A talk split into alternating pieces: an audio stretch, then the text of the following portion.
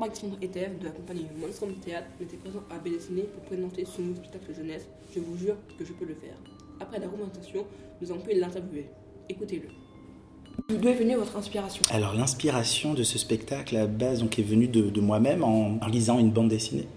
Joe l'aventure intérieure, qui a été écrite par Grant Morrison. C'est un comics, donc une bande dessinée américaine, et qui raconte l'histoire d'un diabétique cette fois-ci, qui lui euh, tombe pas dans le coma, mais il est en pleine crise d'hypoglycémie, il est tout seul chez lui, et euh, il a une grande mission, c'est de trouver du sucre dans son réfrigérateur. Donc c'est tout un combat pour lui de, de son grenier, de descendre à la cuisine. Et donc c'est l'histoire intérieure, l'aventure intérieure de ce garçon dans son imaginaire, où il va rencontrer tous ses jouets qui vont prendre vie, et son rat aussi qui va l'aider euh, à passer d'étage en étage pour arriver dans sa cuisine prendre ce soda. Donc euh, d'une histoire comme ça toute simple, j'ai beaucoup aimé le, le, basculement dans ce, voilà un escalier pour lui, c'était une cascade à sauter. Donc j'ai beaucoup aimé cette euh, ce va-et-vient entre le fantastique et le concret, en fait le, voilà le monde du quotidien. Et j'avais moi envie de, raconter cette fois-ci l'histoire d'un enfant qui euh, comment dire euh, traverse des épreuves pour devenir adolescent et tout ça sous le prisme de son imaginaire. Raconter ça sous forme de légende héroïque quoi. C'est la reine sans tête, c'est son combat, c'est son ennemi fatal, un peu comme ces vermines ces petites fripouilles qui viennent casser son dictaphone. C'est un peu des reines sans tête, ces garçons aussi qui sont un peu, qui viennent voler des souvenirs. Donc j'aime bien, même si c'est pas évident, j'ai voilà, j'ai voulu euh, faire appel à un auteur, donc Kevin Kais,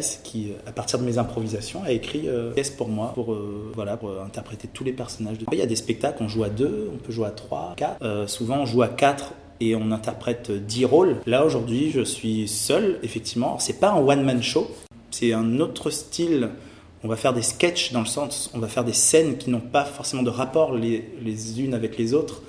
Là, c'est une histoire que je raconte, qui a un lien, c'est un spectacle, mais je le raconte tout seul. Et euh, au début, on commence ce spectacle en, où Octave est en train de dessiner. Il dessine et il prend la voix de ses personnages. Il imagine voilà, plusieurs voix, plusieurs formes. Et, euh, et j'ai trouvé ça intéressant qu'on a, de raconter toute son histoire avec ce code-là comme si je dessinais moi tout seul, comme si j'étais tout seul dans ma chambre. Euh, quand j'étais petit, je faisais ça. Je pense que tout le monde le faisait aussi avec ses poupées, euh, à prendre la voix d'une poupée, puis d'une figurine à l'autre, de, créer des dialogues. Et j'aime beaucoup cette intimité-là d'un enfant qui, qui, joue, mais qui raconte des choses finalement qui, qui, ont beaucoup de sens. Voilà.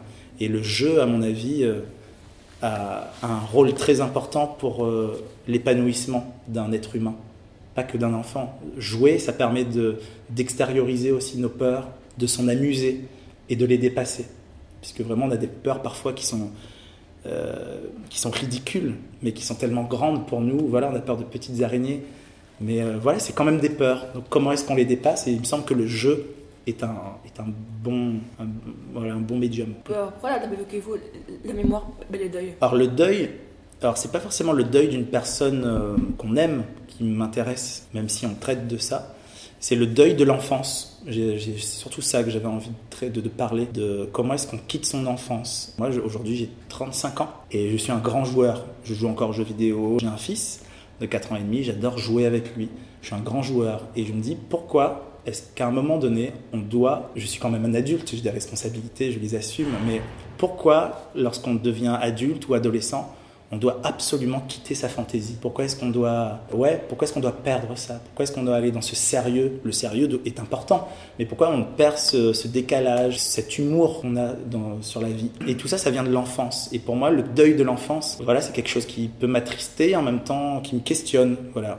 Et les souvenirs, c'est la même chose, c'est un lien là-dedans les souvenirs de, de, mon enfance, de mes frères avec qui je jouais, qui je joue toujours. Voilà, pour moi, c'est mémoriser tout ça, garder ça et, euh, et en faire un objet précieux et, et partager bien sûr. Pourquoi jouez-vous à dessiner Alors c'est Thomas Ress, le directeur de l'espace 110 qui, donc, euh, que j'ai vu. Il savait que j'allais raconter une histoire qui avait un lien avec euh, la bande dessinée. L'inspiration est une bande dessinée. Ça raconte l'histoire d'un petit garçon qui aime dessiner. Littéralement, on, on, est dans un monde de bande dessinée, donc ça avait un lien par rapport à ce festival, c'est sûr. Mais on aura une tournée. On va tourner dans d'autres festivals, dans d'autres lieux sans rapport avec la bande dessinée. Mais pour nous, c'est la première fois que je joue là, ce spectacle ici. Et ça a un sens de jouer ici, en tout cas. Et euh, dernière question, quels sont vos projets à venir? Les projets à venir. Déjà tourné ce spectacle. On a une trentaine de dates euh, dans la saison 2017-2018. On a des festivals qui nous attendent. Euh, J'ai d'autres projets en tant que comédien. Voilà, via la compagnie Moonstrom Théâtre, qui est une compagnie alsacienne. D'une part, je, joue aussi pour un autre spectacle jeune public avec Bénédicte Guichardon, où j'incarne l'histoire de Tom. C'est L'ombre de Tom, ça s'appelle. Spectacle à partir de 3 ans. Voilà, donc j'ai deux ou trois projets comme ça. Je joue aussi dans L'avare de Molière, aussi, mise en scène de Mario Gonzalez.